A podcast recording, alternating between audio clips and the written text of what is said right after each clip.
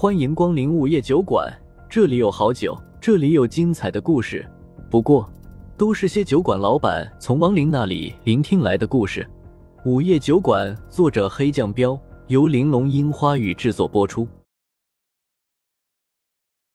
第八十八章，老乞丐。就在风正苏发现了地上的脚印，打算进屋去瞧瞧的时候，屋内传出一个老人沙哑的声音：“谁？”与此同时，灯也亮了。风正苏冲谢无虞点点头，便直接走了进去。刚一进屋，他就闻到了一股酒气。一看，床上两个老人，其中一个老人鹤发童颜，一身简装，正盘腿坐在床上。看得出来，他应该保持着这种姿势很久了，估计刚才睡觉都是这么盘腿坐着的。而另一个老人，则是穿了一身的破衣烂衫，翘着二郎腿。露着发黑的脚丫子，正躺着呼呼大睡。不用说，这家伙应该就是新道生口中所说的老乞丐了。只是眼前这种同在一张床上的画面，让风正苏嘴角忍不住抽搐了下，呃，有点辣眼睛。你在修道？看得出来，盘腿坐着的老人虽然实力还远远没有达到黄级，但他也算入门了。老人顿时一愣，连忙问。你们怎么知道？你们是谁？我们也是道修，没有表明来意。风正苏淡淡的道。老人眼前一亮，有些讶然的问：“哦，原来是道友啊！不知道两位道友深夜来访，有何贵干？”你是薛汉？刚才已经从新道生的口中得知了薛家家主的名字，风正苏便直接道。薛汉有些狐疑的看着风正苏和谢无鱼，对，我是怎么了？风正苏决定先了解一下他的情况。听说你以前是晋城有名的大户，没想到竟然沦落到了这种地步。呵呵，那是以前的事了。现在我一心向道。薛汉摆摆手，风正苏皱了下眉，指了指里面的老乞丐。里面躺着的人是谁？哦，是我师傅。晚饭多喝了几两酒，睡着了。薛汉连忙道，说着他就下了床，像是怕打扰到老乞丐睡觉似的，一伸手：“两位道友，有什么事去别的屋说吧。”风正苏深深看了一眼还在呼呼大睡的老乞丐，不出所料，老乞丐果然也是个道修。而且实力还不低，竟然已经达到了地级。好，为了不先惊动老乞丐，风正苏便点了下头，跟着薛汉去了另外一间屋。别告诉我，你是为了修道才变成现在这个模样的。风正苏直接开门见山的道。薛汉一时间没明白风正苏的意思。什么？风正苏只好又说道：“你好歹也是个富豪，怎么穷成这样了？”钱财乃身外之物，修道才是大道。我要那么多钱干什么？薛汉毫不在意的道。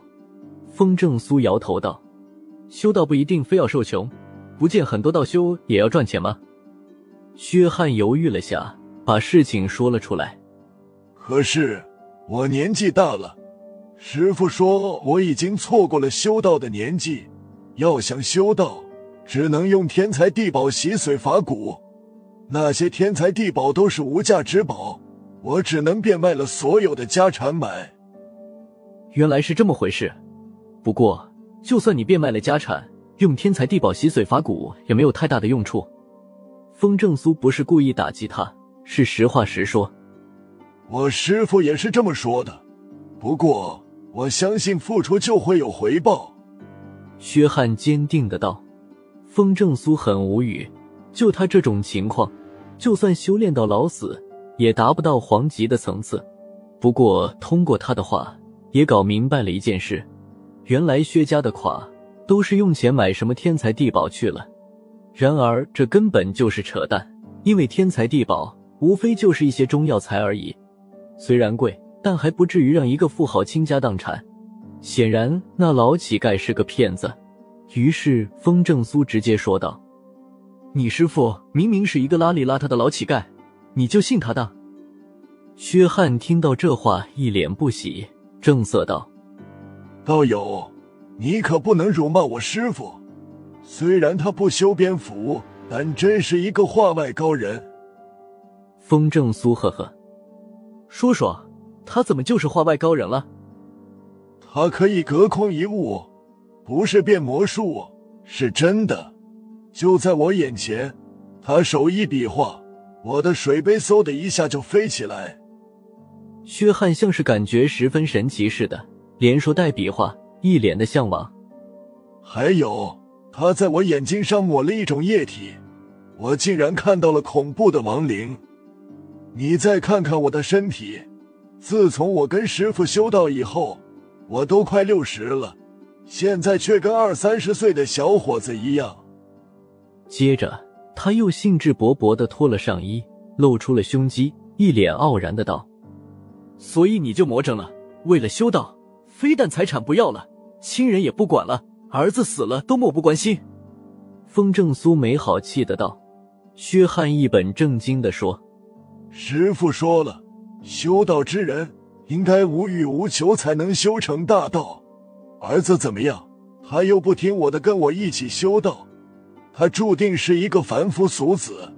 而我一旦得道，他就会比我先老死，我还管他做什么？你果然是这里出了问题。风正苏指了指脑袋，你说的那些都只不过是雕虫小技而已。你以为人人都能修道吗？道友，你这话就不对了。我师傅那么厉害，都说我可以成功。我听你说是道修，才好心跟你交流一下，不然我才不会跟你浪费时间。薛汉眼睛一瞪，甩了下袖子道：“风正苏有些无语的道：‘你真中邪了？难道你没看出来，那老乞丐就是把你骗得倾家荡产，然后断子绝孙？’胡说。”师傅才不是坏人，他为了让我安心，还给小儿定好了一门姻缘。可惜小儿枉费了我师傅的好心，竟然跟新家的那丫头一起烧炭自杀了。薛汉摇摇头，有些恨铁不成钢的道：“嗯。”听到这话，风正苏眼神微微一凝。这么说，阿薛和阿星的姻缘是那老乞丐促成的？当然，师傅说了。只要他们二人见面，必定一见钟情，再也分不开。另外，你若是再不尊重我师傅，喊他乞丐，别怪我不客气了。说到最后，薛汉的眼中浮现出了明显的敌意。下姻缘咒的家伙找到了。谢无虞将手放在风正苏的耳边，悄声道：“这人的心智彻底被迷惑了，言谈举止已经不像个老人了，完全就是一个着了魔的信徒。”风正苏点点头，刚才并没有在老乞丐的身上感受到具体的实力，现在听薛汉这么一说，说明那家伙确实是个道修，不知道是他实力太高，还是隐藏了自己的实力。于是风正苏没再跟薛汉啰嗦，直接冲着那屋大喊了一声：“喂，老东西，你也别装睡了，过来吧！”那屋的老乞丐叹了一口气，听动静。应该是下床走过来了，很快的，老乞丐就走了过来。这个时候，风正苏才看清老乞丐的样子。别说他身上穿的衣服虽然邋里邋遢的，看起来年龄也不小了，差不多都应该有七十多岁了，可他整个人却是白胖白胖的。这事儿，两位大人应该管不着吧？老乞丐开口了，口音有些含糊不清。风正苏一看，发现他是个豁牙子，嘴里没有门牙，一说话就漏风。不过他的话确实让人值得回味。于是风正苏眼睛微微一眯，盯着他道：“哦，听你话里的意思，好像认识我们。”小老儿眼睛还没瞎，当然认识。老乞丐口齿不清的说道，然后一拱手，有些唯唯诺诺的道。城隍爷，阴历大人，看来你不是一般的道修，居然能看出我们两个的身份。不过城隍爷就算了，我早就不是了。风正苏上下打量着他道：“老乞丐愣了下，连忙道：“小老儿可以跟两位大人保证，我绝对没害过人，反而小老儿有冤情，请二位大人做主。”又到了酒馆打烊时间，下期的故事更精彩，欢迎再次光临本酒馆听故事。